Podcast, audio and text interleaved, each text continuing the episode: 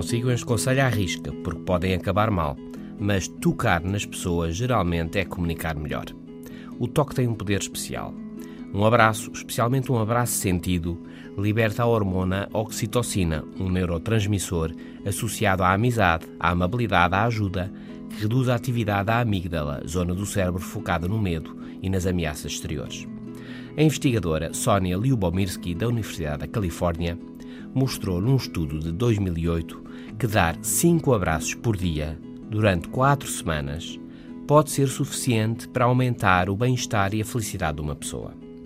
Fenomenologicamente, o abraço, mostrando apoio, cumplicidade, ajuda, terá algo que ver com ser o mesmo, com ajudar a manter-te como és e não deixar que te vás. Abraçar é um dar força e apoiar o outro a ser quem é. Por isso, abracem e deixem abraçar-se.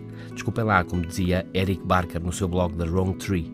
Desculpem lá, mas SMS e e-mails só não chegam.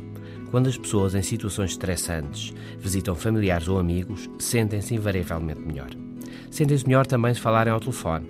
Ao ouvir os outros e ao ser ouvido, a voz, o poder da voz, como a semana passada, aliás, aqui falámos, é também importante. Só texto não chega. E talvez seja por isso que tantos e-mails ou SMS acabam com a expressão um abraço. Sendo impossível o abraço naquela circunstância, a palavra deixa emergir o abraço, deixa emergir o toque que aproxima. E mais interessante ainda é tantas vezes, quando nos despedimos, viramos costas, vai cada um para o seu lado, enquanto dizemos um abraço. É isso. Na distância que aumenta, queremos que fique o calor do toque. Até amanhã. Um abraço.